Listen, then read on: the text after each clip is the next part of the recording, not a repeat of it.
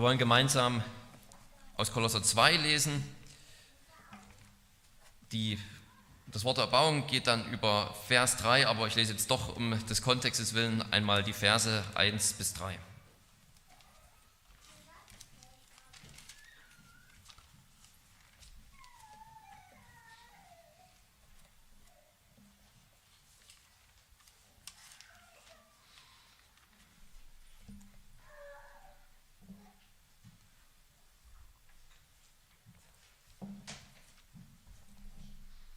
Ich will aber, dass ihr wisst, welch großen Kampf ich um euch und um die in Laodicea und um alle, die mich nicht von Angesicht gesehen haben, habe, damit ihre Herzen ermutigt werden, in Liebe zusammengeschlossen und mit völliger Gewissheit im Verständnis bereichert zu werden, zur Erkenntnis des Geheimnisses Gottes des Vaters und des Christus, in welchem alle Schätze der Weisheit und der Erkenntnis verborgen liegen. Wort des lebendigen Gottes. Was ist Weisheit? Weisheit ist sicherlich so ein Thema, das vielleicht, über das wir uns vielleicht einerseits zu wenige Gedanken machen, andererseits das irgendwie so allgegenwärtig erscheint. Nicht nur vom Glückskeks angefangen und den Werbungen, die wir vielleicht in der U-Bahn sehen mit dem Spruch des Tages oder in einem irgendeinem Magazin oder auf irgendeiner Webseite gibt es irgendeinen Spruch des Tages, was irgendeine kleine Weisheit sein soll. Ja, irgendwie merken wir, es ist so ein Thema, in das wir vielleicht einerseits viel tiefer einsteigen müssten, um wirklich weise zu leben, weil man die Notwendigkeit empfindet, wir brauchen Weisheit, wir müssen irgendwie lernen, um gut leben zu können. Und andererseits ist es so ein Thema, das in der Welt so allgegenwärtig ist, aber mit so vielen Plattitüden, mit so vielen oberflächlichen sogenannten Glückskeksweisheiten, die uns nicht wirklich helfen, die uns nicht wirklich dazu in die Lage versetzen, ein Leben zu führen, das Gott ehrt. Und dabei haben wir als Christen den, den allergrößten Grund, uns mit diesem Thema intensiv zu beschäftigen, weil wir an der Quelle sitzen. Wir sitzen an der Quelle, nämlich an der Heiligen Schrift, wo uns die Weisheit Gottes deutlich gemacht wird. Und vielleicht noch besser, als es hier in der Schlachterübersetzung äh, übersetzt wurde, könnte man sagen, die Weisheit Gottes, das ist Christus, in dem alle Schätze der Weisheit und der Erkenntnis verborgen liegen. Und das wollen wir an diesem Morgen tun, uns mit diesem Thema der Weisheit beschäftigen und damit, wie alle Schätze der Weisheit in Christus zu finden sind und wie das unser Leben ja, prägen, nicht nur soll und darf, sondern wirklich prägen muss. Es muss uns prägen.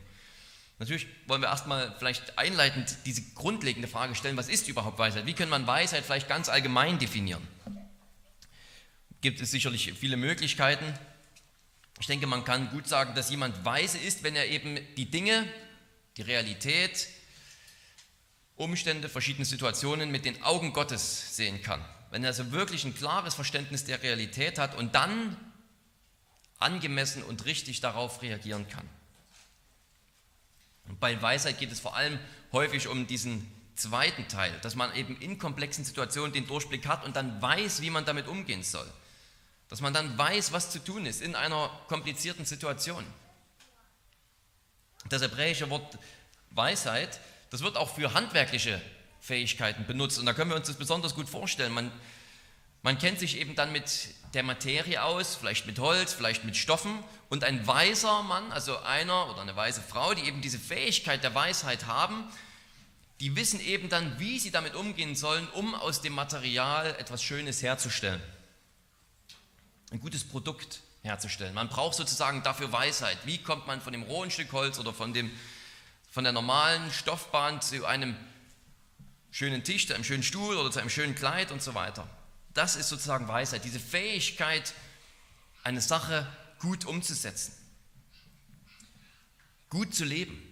Und das geht natürlich auch nur, wenn man einen klaren Blick auf die Realität hat, wenn man sozusagen wirklich eine Situation richtig einschätzen kann, wenn man die Realität sieht, wie sie ist und nicht verzerrt. Und dann entsprechend handelt. Das ist grundlegend vielleicht Weisheit. Und in diesem Sinne will Paulus eben sagen, dass die Weisheit Gottes in Christus ist, dass Christus die Weisheit Gottes ist, alle Schätze der Weisheit liegen ihm verborgen. Das heißt, alles, was man braucht, um die geistlichen Realitäten zu verstehen und ein gottgefälliges Leben zu führen, ist in Christus. Alles, was wir brauchen, um die Welt und unser Leben richtig einzuschätzen und richtig zu leben, das findet sich in Christus.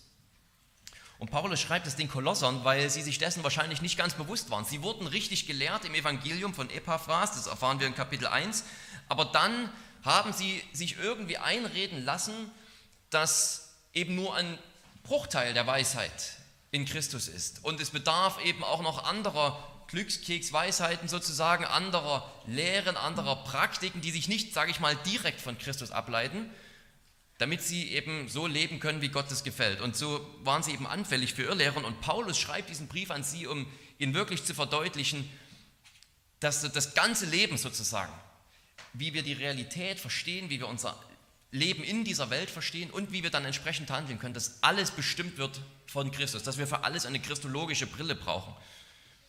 Und dann können wir die Dinge richtig einschätzen und entsprechend darauf reagieren, entsprechend richtig leben. Das wollen wir uns zuerst einmal anschauen, dass nämlich alle Schätze in Christus verborgen sind. Alle Schätze der Weisheit sind zugänglich. Das bedeutet grundlegend, dass alles, was wir gern über Gott wissen möchten und über seine Ziele in der Welt und mit der Welt, in Bezug auf den gekreuzigten Christus beantwortet werden muss. Alles, was wir über Gott wissen wollen, wie er ist, was sein Wesen ist, was er vorhat mit dieser Welt, und was das mit meinem Leben zu tun hat, muss mit Blick auf den gekreuzigten Christus beantwortet werden und natürlich den Auferstandenen und Aufgefahrenen. Nur durch Christus haben wir einen richtigen Blick auf die Realität. Nur durch ihn können wir die Welt sozusagen sehen, wie Gott sie sieht und dann eben unser Leben auch im Licht dieser Realität verstehen und richtig leben. Das ist das große Anliegen, das Paulus für die Kolosser hat und für die Christen in Laodicea und das auch unser Anliegen sein sollte. Denn nur wenn sie das verstehen, dass Christus die Weisheit Gottes ist, können sie richtig leben und können wir richtig leben. Nur von unserer Einheit mit ihm, könnte man auch sagen, können wir richtig leben. Die Irrlehrer, die in Kolosse aufgetreten sind, die sind natürlich nicht gekommen und haben Christus frank und frei verworfen. Das wollten sie wahrscheinlich gar nicht. Sie haben einfach noch genügend sogenannte Weisheit außerhalb von Christus gefunden und haben damit aber implizit, selbst wenn es vielleicht nicht ihre Absicht war, Christus verdunkelt und damit die Gemeinde der Fähigkeit beraubt, richtig zu leben. Weil eben, wenn Christus die Gemeinde ist, in dem Maß wir beraubt werden, richtig zu leben, indem wir Christus nicht mehr klar vor in Vers 4, gleich der nächste Vers, da sagt er, das sage ich aber, also dass Christus die Fülle der Weisheit Gottes ist, das sage ich aber, damit nicht irgendjemand euch durch Überredungskünste zu irgendwelchen Trugschlüssen verführe. Wenn nicht klar ist, dass alle Weisheitsschätze wirklich in Christus sind, dann wird man letztlich auf die ein oder andere Weise an dem ein oder anderen Lebenspunkt zu einer falschen Lebensführung überredet, weil man ein falsches Verständnis von der Realität hat. Eins, in dem Christus nicht mehr der Dreh- und Angelpunkt der Schöpfung und der Erlösung ist. Vers 8 bestätigt das noch einmal. Da sagt er, habt Acht, dass euch niemand beraubt durch die Philosophie und leeren Betrug, gemäß der Überlieferung der Menschen, gemäß den Grundsätzen der Welt und nicht Christus gemäß.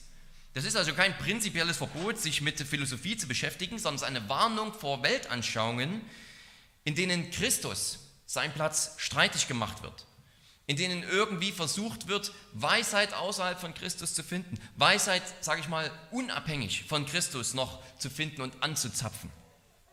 Das kann nur negative Auswirkungen haben, weil die ganze Schöpfung, weil die ganze Erlösung eben Christus zentriert ist. Und das will Paulus eben hier verteidigen mit diesem Brief und mit diesem Vers natürlich auch.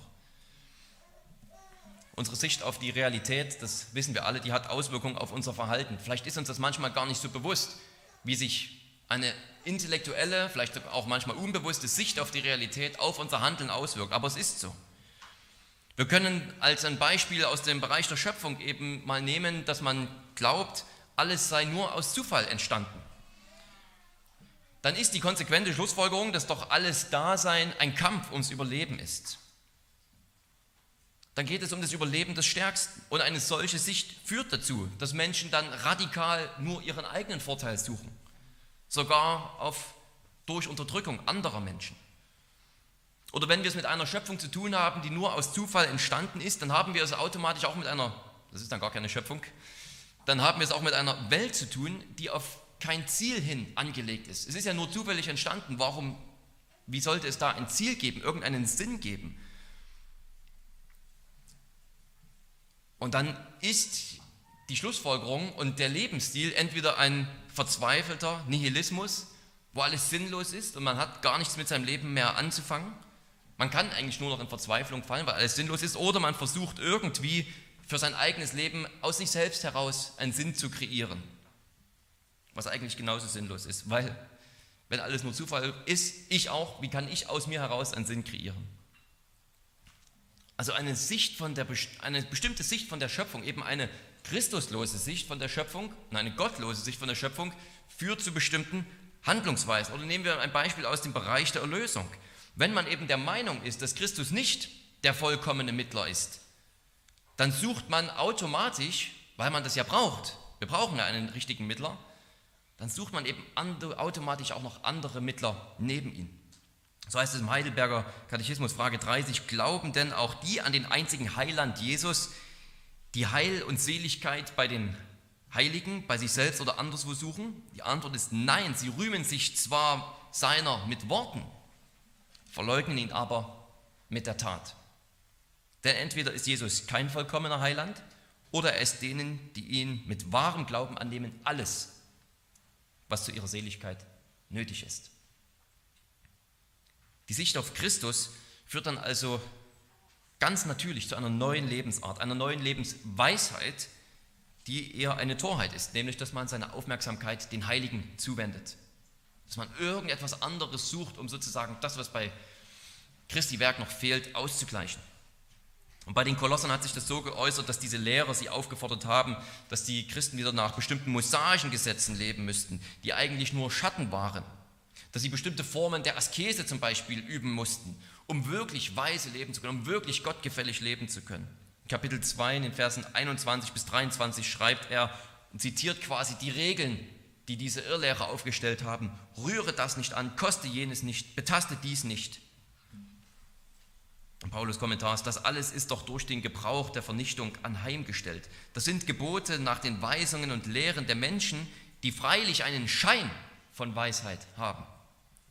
In selbstgewähltem Gottesdienst und in Demut und in der Kasteiung des Leibes, die aber doch wertlos sind und nur der Befriedigung des Fleisches dienen. Da ist der Schein von Weisheit, aber es ist eben nicht wirklich Weisheit, weil es kein Leben ist, das sozusagen aus Christus heraus fließt, wo die Ethik aus Christus heraus abgeleitet ist, sondern eben aus Dingen, die wir hinzugefügt haben, weil Christus nicht genug ist. Diese Leute haben sich sicherlich nicht vorgenommen, Christus vom Thron zu stoßen. Sie wollten die Wirklichkeit, Gottes Wirklichkeit dieser Welt nicht bewusst verzerren Sie haben ihre Zusatzideen, wie man ein heiliges Leben führen kann, vielleicht ganz einfach mit guten Absichten aufgestellt, weil sie die Christen irgendwie zur Fülle eines heiligen und Gott wohlgefälligen Lebens führen wollten. Aber weil sie nicht wussten, dass alle Schätze der Weisheit und der Erkenntnis in Christus verborgen liegen, kam es dann zwangsläufig zur Verzerrung der Realität. Zuerst wurden die Kolosser richtig gelehrt, aber sie haben den ganzen Reichtum der Fülle die in Christus ist, nicht völlig erfasst, nicht völlig verstanden. Und deswegen schreibt ihn Paulus diesen Brief, um mit aller Nachdrücklichkeit wirklich Christus noch einmal aufs Podest zu setzen, was hoffentlich auch ja, für unser Leben dann immer wieder ganz neu eine Realität wird. Das betrifft uns ja auch direkt. Selbst wenn es bei uns persönlich oder in der Gemeinde vielleicht besser ist als bei den, bei den Kolossern damals, ist es dennoch so, dass Christus kennenzulernen und die Fülle der Weisheit, die in ihm ist, dass das eine Lebensaufgabe ist. Bei uns zeigt es sich vielleicht nicht in so einer krassen Form, dass wir auf einmal plötzlich von heute auf morgen anfangen, Heilige anzurufen, weil wir Christus als Mittler nicht mehr genug zutrauen. Aber es gibt bestimmt bei jedem von uns Lebensbereiche, wo wir merken, dass uns geistliche Weisheit fehlt, wie wir es dann vielleicht ausdrücken. Was nichts anderes heißt, als dass wir eine Situation nicht richtig mit der christologischen Brille sozusagen im Licht Christi beurteilen und dann eben auch nicht richtig handeln. Und dazu kommt, dass unser Verständnis von dieser Fülle, die in Christus ist, ja tatsächlich schwankt. Je nachdem, ja, wie, wie weit wir eingebunden sind in die Gemeinde, in die regelmäßige Predigt, ins Wort, im Alltag, umso stärker ist dann unser Blick von, auf Christus unsere Wahrnehmung, unser Wahrnehmen der Realität mit einer christologischen Brille sozusagen. Aber das schwankt bei uns auch, weil wir immer wieder schwach werden, weil wir uns doch wieder anderen Dingen zuwenden, weil wir nachlässig sind im Wort, in den Sakramenten. Und dann wird unser Realitätsverständnis verzerrt, was sich immer dann automatisch auf die eine oder andere Weise, selbst wenn es subtil ist, in unserer Lebensführung äußert. Das wollen wir also als erstes festhalten. Dieses Prinzip, dass Weisheit, also die Fähigkeit, Dinge richtig einzuschätzen und dann richtig zu leben, richtig danach zu handeln, dass das also, dass diese Weisheit wirklich essentiell für uns ist und alle Schätze dieser Weisheit und Erkenntnis in Christus sind. Weisheit ist diese Fähigkeit, die Dinge richtig einzuschätzen und entsprechend zu handeln und alle Schätze davon sind in Christus, sind in der Erkenntnis Christi so dass mit unserer Erkenntnis Christi steht und fällt, ob wir richtig denken und leben können. Und ich glaube, wenn wir verinnerlicht haben, auch durch diese Beispiele jetzt, wie wichtig es ist, wirklich zu sehen, dass alle Schätze in ihm verborgen sind, wenn wir das verstanden haben, dann können wir uns zum zweiten Punkt, zum zweiten Schritt aufmachen und fragen, okay, wie ist das in Christus? Wie kann ich sozusagen Christus so kennenlernen, dass ich verstehe, welche Fülle in ihm ist. Denn das ist ja schließlich Paulus zentrale These. Dass es so ist, das in seiner Person. Der Person Christi selbst alle Weisheit und Erkenntnis sind. Das wollen wir uns als zweites anschauen. Dass sie in Christus sind. Dass alle Weisheit, alle Schätze der Weisheit und der Erkenntnis in Christus sind. Warum sind alle Schätze der Weisheit und der Erkenntnis in Christus? Ganz einfach, weil Christus die Weisheit Gottes ist. Gott hat durch Weisheit, durch seine Weisheit die Welt gemacht. Er hatte, wie sollte es auch anders sein, das richtige Verständnis der Wirklichkeit, seiner eigenen Wirklichkeit in Ewigkeit natürlich, als noch keine Schöpfung gab. Und er hatte das richtige Verständnis einer Schöpfung, die er dann macht und gut und richtig umsetzen kann. Er hat die Fähigkeit, gut und angemessen eine Schöpfung ins Dasein zu rufen. Und die Weisheit, durch die er die Welt erschaffen hat, ist sein Sohn. Er ist die ewige Weisheit. In Kolosser 1 schreibt Paulus, dass durch Christus alle Dinge geschaffen wurden und zu ihm hin. Er ist vor allen Dingen und alle Dinge bestehen durch ihn. Hier merken wir schon, dass Christus zu erkennen heißt, ein richtiges Verständnis von der ganzen Schöpfung zu bekommen. Eins, das frei ist von irgendwelchen Verzerrungen, weil wir erkennen, dass die ganze Schöpfung von Christus, durch Christus und auf Christus hin existiert. Ihre Entstehung, ihr Dasein, ihr ganzes Ziel findet die Schöpfung in Christus. Nur wenn wir ihn erkennen, haben wir demzufolge auch ein richtiges Verständnis von der Schöpfung. Es ist keine zufällige Entscheidung durch den Sohn Gottes gemacht, damit er die Ehrenposition hat in allen Bereichen. Und alles ist dazu gemacht, dass Christus anerkannt und angebetet wird. Aber es geht weiter. Paulus führt dann eben auch noch aus, wie im Bereich der Erlösung sich alles um Christus dreht, wie er da die Weisheit Gottes ist.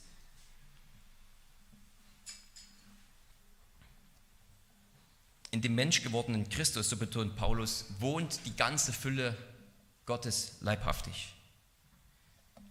Der ewige Sohn Gottes, die ewige Weisheit ist auch unser Herr Jesus, der Mensch wurde, der Sünder mit seinem eigenen Blut erkauft hat.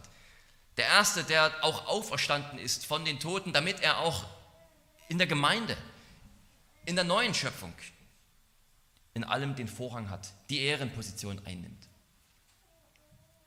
Schöpfung und Erlösung sind um ihn herum geplant, um ihn herum konstruiert worden. Sie sind so mit ihm verwoben, dass wir das eine nicht haben können, wenn wir das andere verwerfen. Wir können Schöpfung und Erlösung nicht haben und auch nicht richtig in diesen Bereichen leben sozusagen, wenn wir Christus verwerfen, weil sie um ihn herum konstruiert und aufgebaut worden sind und nur durch ihn und überhaupt auf ihn hin existieren. Wenn man meint, dass Christus nicht entscheidend ist, dann bedeutet das eben zwangsläufig einen Verlust, weil ja alles durch ihn und wegen ihm existiert. Und wenn man einen dieser Bereiche wirklich verstehen und angemessen darin leben will, in der Schöpfung und auch als Erlöste, geht es eben nur durch ihn, nur wenn er erkannt wird. Sonst kann man in der Schöpfung zwar leben, was ja viele Ungläubige machen, aber man geht den Weg der Torheit. Es ist dann nur die allgemeine Gnade und weil sie sozusagen geborgtes Material aus dem Christentum, aus dem Wort Gottes haben, dass sie überhaupt noch einigermaßen menschlich gesehen weise leben können. Aber es kommt nicht aus ihnen heraus, diese menschliche Weisheit, die wir zum Teil in der Welt beobachten können, sondern auch das ist eine Gabe der allgemeinen Gnade Gottes. Das ist geborgtes Gedankengut. Und auch in der Erlösung können wir als Christen natürlich leben, wenn wir ein relativ geringes Verständnis von Christus haben, ja. Aber das ist natürlich nicht der Anspruch, das ist nicht das, was wir erstreben. Das ist ja gerade das Problem, ja. Diese Kolosser-Leute, die sind ja auch Christen, aber sie sind eben dann super anfällig für Irrlehren. Sie gehen immer wieder auf falsche Wege, sie machen immer wieder unnötige Fehler, leben immer wieder auf eine sündhafte Weise. Das macht sie nicht zu Ungläubigen, weil sie eben trotzdem natürlich an Christus festhalten, aber ihr Verständnis ist so, so dünn, so schwach. Das kann ja nicht unser Anspruch sein. Das ist auch nicht der Wille Gottes, dass wir nur so minimalistisch irgendwie da herleben, sondern dass wir eben fest werden, fest werden im Verständnis der Realität, fest werden in unserem Lebenswandel, was eben nur passiert, wenn wir ein volles, sattes Bild von Christus haben.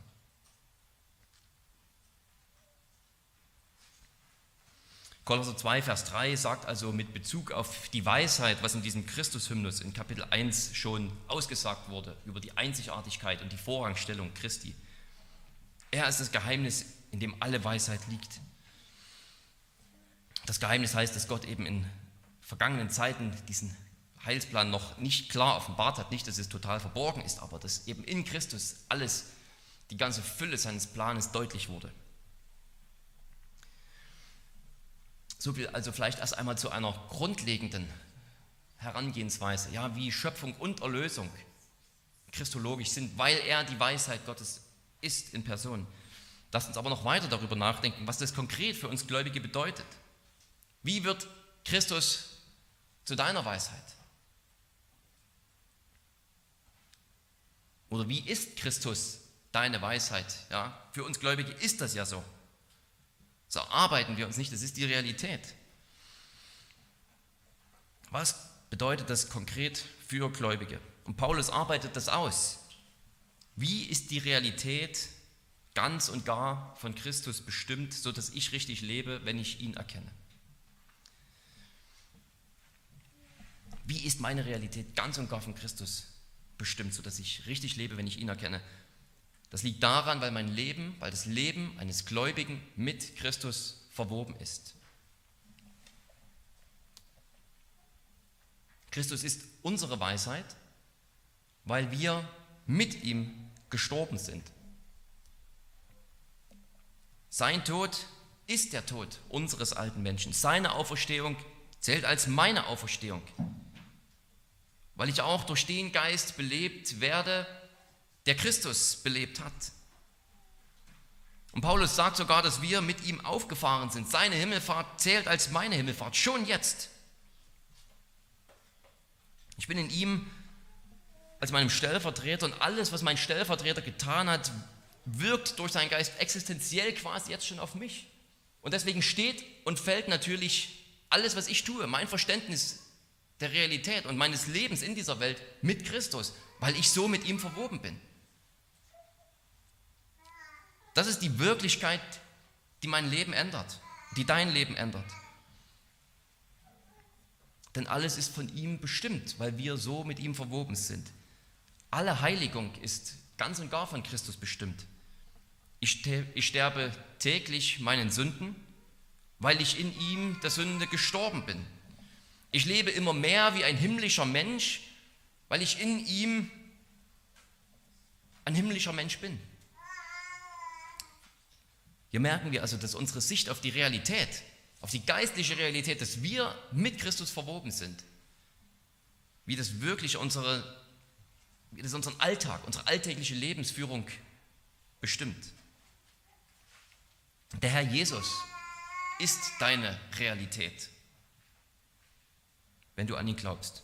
Und darum ist unser Alltagsprogramm zu leben. Wie wir leben in dieser Welt, es besteht darum darin, ihn anzuziehen.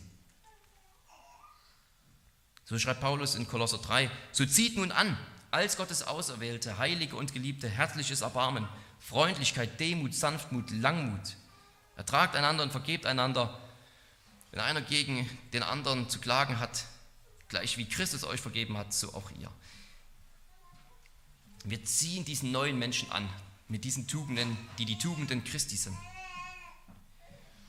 weil er, der unsere Realität ist, aufgefahren ist, ist unser Alltagsprogramm, unsere Herzen auf ihn zu richten, der im Himmel ist und jetzt schon himmlisch zu leben. Die Realität bestimmt, wie wir leben. Paulus schreibt gleich am Anfang von Kolosser 3, trachtet nach dem, was droben ist, nicht nach dem, was auf Erden ist, denn ihr seid gestorben und euer Leben ist verborgen mit Christus in Gott. Tötet daher eure Glieder, die auf Erden sind. Unzucht, Unreinheit, Leidenschaft, böse Lust und die Habsucht, die Götzendienst ist. Das Leben, das ich führe, wie ich lebe, wie ich mich entscheide, alles steht und fällt sozusagen mit dieser geistlichen Realität, dass ich in Christus bin und er in mir. Er selbst ist uns zur Weisheit geworden, wie Paulus ja das auch in 1. Korinther schreibt. In ihm ist sie verborgen und wir wiederum in ihm. Da stellt sich vielleicht für uns noch die Frage, wenn, wenn wir das verstehen, wie bekomme ich diesen Schatz? Wie bekomme ich dann diesen Schatz, diese Schätze der Weisheit und Erkenntnis, die in ihm verborgen sind? Das wollen wir uns als drittes und letztes anschauen. Schätze suchen und finden. Und für die Ungläubigen ist das natürlich die Frage aller Fragen. Die Frage, mit der alles steht und fällt. Denn sie leben ohne die Weisheit Gottes und müssen in ihrer eigenen Torheit sterben in ihrer Torheit zu leben, das bedeutet nichts anderes, als dass sie die Realität, die Wahrheit niederdrücken mit ihrem gottlosen Lebenswandel und so lange weitermachen, bis sie ohne Hoffnung in ihren Sünden sterben. Ihre Frage, die sie alle beschäftigen soll, die sie umtreiben sollte, ist, wie bekomme ich Weisheit? Die göttliche Weisheit, die zum Leben führt. Die Antwort ist durch Glauben, indem wir Christus im Glauben annehmen dann wird er uns zur Weisheit. Und für uns Gläubigen ist es natürlich auch eine Frage, die wir uns immer wieder neu stellen sollten. Wenn du merkst, dass du nicht durch eine durch und durch christologische Brille dein Leben betrachtest und die Realität betrachtest, dann ist doch die Frage, die wir uns immer wieder neu stellen sollten, wie komme ich weiter und weiter dahin? Wie komme ich immer mehr dahin, so zu leben, so zu denken, so mein, mein Dasein zu verstehen? Dass ich mit Christus gestorben, auferstanden, aufgefahren bin. Dass nicht mehr ich lebe, sondern Christus in mir, wie Paulus in äh, Galater 2 sagt. Wie komme ich dahin? Weil das ja weises Leben ermöglicht. Die Antwort ist nicht so kompliziert. Wir gehen dorthin, wo die Schätze verborgen sind. Wenn du den Schatz willst, musst du zum Schatz gehen, nach dem Schatz graben. Wir müssen mehr über Christus nachdenken und Christus immer mehr zum Inhalt unseres Denkens, unseres Betens machen. Das heißt ja nicht verborgene Schätze. Die Schätze sind nicht in ihm verborgen, weil Gott sie verstecken will, damit wir sie nicht finden. Denn er hat ja gerade im Kapitel 1 gesagt, dass jetzt in Christus die Weisheit Gottes offenbart wurde, sondern es heißt einfach verborgen, weil wahrscheinlich ausgedrückt werden soll, dass sie eben in Christus enthalten sind. Sie sind nicht hier und da verstreut so ein bisschen, sondern alle Schätze der Weisheit sind in Christus verborgen, in ihm enthalten.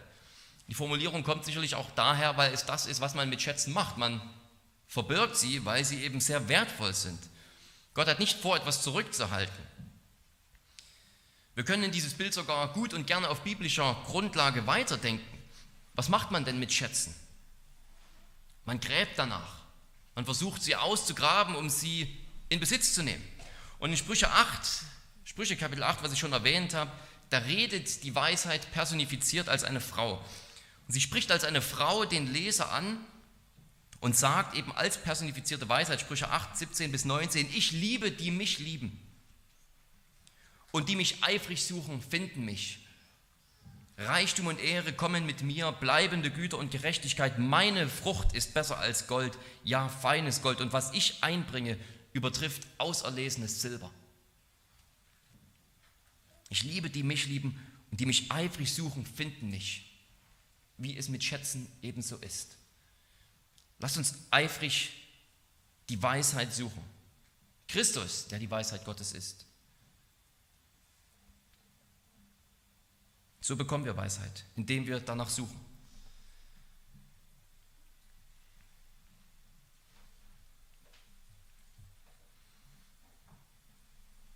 Suche Christus mit ganzem Herzen, lerne ihn immer mehr kennen aus seinem Wort, Gib dich nicht mit einer oberflächlichen Erkenntnis von Christus zufrieden, so die fünf Eckdaten seines Lebens zu wissen.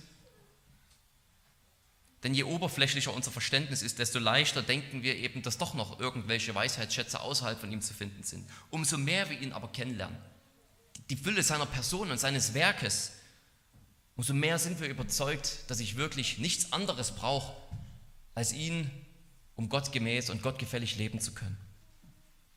Es geht nicht um irgendein theoretisches oder rein intellektuelles Wissen über Jesus. Das haben viele und die leben trotzdem überhaupt nicht weise. Sondern es geht darum, dass du ihn eben so kennenlernst, dass du immer mehr merkst und wirklich empfindest, dass sein Leben dein Leben ist. Dass sein Tod dein Tod ist.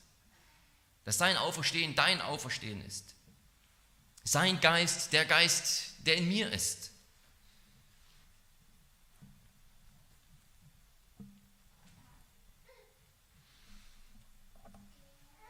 Ja, wenn wir Christus verstehen, wie er eben am Anfang aller Dinge steht, weil durch ihn alles geschaffen wurde, am Ende aller Dinge steht, weil alles auf ihn hingeschaffen wurde, wie alles durch ihn erhalten wird, im Bereich der Schöpfung und im Bereich der Erlösung. Wenn wir Christus immer mehr in seiner ganzen Fülle erkennen, seiner ganzen Schönheit, wie er sich uns in den Evangelien präsentiert und wie er auch schon im Alten Testament überall vorgeschattet wird, dann haben wir eine Erkenntnis von ihm, die wirklich zu einer Veränderung führt. Und versuche dieses Suchen des Schatzes nicht auf eigene Faust. Suche mit ganzem Herzen, mit ganzer Konzentration, wie dieser Mann, der eben einen Acker im Schatz findet und alles verkauft, um diesen Acker zu kaufen, damit er den Schatz hat. Alles aufgeben und danach streben, diesen Schatz zu haben. Das ist diese Einstellung, die wir da haben sollten. Was wir aber nicht tun, ist, dass wir das irgendwie auf eigene Faust tun, dass wir irgendwie denken, wir könnten Christus so auf eigene Faust bekommen. Ja, ich hoffe, dass durch die durch die Verkündigung die Worte aus Jakobus Kapitel 1 noch einmal im neuen Licht erscheinen, wo er sagt, wenn es aber jemand unter euch an Weisheit mangelt, so bitte er bitte er sie von Gott, der allen gern gibt und ohne Vorwurf, und sie wird ihm gegeben werden. Wenn uns Weisheit mangelt, etwas von Christus, unsere Sicht auf Christus, eine klare, satte, überfließende Erkenntnis von Christus, dass wir richtig leben können, so erbitte sie von Gott, der allen gerne gibt. Und sie wird dir gegeben werden. Sucht, so werdet ihr finden. Bitte Gott darum, dir den Reichtum und die Fülle Christi zu erkennen zu geben. Keiner von uns muss im Dunkeln tappen. wenn wir Weisheit suchen, wenn wir die Fähigkeit haben wollen, richtig zu leben. Gott gibt sie gerne. Es gibt nichts Schöneres für ihn, als uns das zu offenbaren. Lerne Christus immer mehr kennen, indem du dich mit seiner Person beschäftigst, wer er ist, wahrer Gott und wahrer Mensch, mit seinem Werk, was er getan hat, von seiner Empfängnis im Bauch der Maria bis hin zu seiner Auferstehung, seinem Werk jetzt, was andauert in Ewigkeit. Und bitte Gott, dass er dir den Geist der Weisheit gibt, wie Paulus in Epheser 1 sagt. Der Geist der Weisheit erscheint uns dann hoffentlich auch in neuem Licht. Es ist nicht nur ein Geist, der Heilige Geist, der weise ist, sondern es ist der Geist, der uns Christus nahe bringt. Der Geist, der uns mit ihm verbindet. Der Geist, der in uns sein muss, damit wir Christus klar kennen. Lass uns also darum bitten, Gott darum anrufen, ihn zu erkennen, den Reichtum seiner, der Fülle Christi zu erkennen, dass alle Schätze in ihm verborgen sind, damit wir zur Ehre Gottes leben können. Jeder von uns alleine und natürlich auch und noch viel mehr als Gemeinde. Amen. Lass uns beten. Allmächtiger Gott, wir danken dir dafür, dass du diese Welt nicht im Finstern gelassen hast, dazu verdammt, den eigenen Wegen, der eigenen Torheit zu folgen, unseren eigenen sogenannten Weisheiten, die, wenn sie nicht von Christus herkommen, doch uns immer noch weiter wegbringen sogar von ihm und zur Sünde und zum Tod führen. Ja, wir danken dir, dass du uns damit nicht allein gelassen hast, sondern dass du uns, dass du zu uns geredet hast, Worte der Weisheit schon von Anfang an durch die ganze Zeit des Alten Testaments, in dem Christus vorgeschaltet wird und dass du ihn offenbart hast für uns ganz klar und deutlich und unmissverständlich. Ja, du hast in deinem Wort alles über ihn gesagt, uns alles an Weisheit mitgegeben, was wir brauchen zu einem Leben in Frömmigkeit, in Gottseligkeit. Dafür danken wir dir und bitten dich, dass du uns festmachst in ihm, dass wir nicht verführt werden können durch leere Philosophien, die von Menschen kommen und durch irgendwelche Trugschlüsse, sondern wirklich fest sind, fest verankert, fest auferbaut in Christus und auf ihn damit wir ein Leben zu deiner Ehre führen können. Erhalte uns bei dir und in deiner Weisheit. In Jesu Namen. Amen.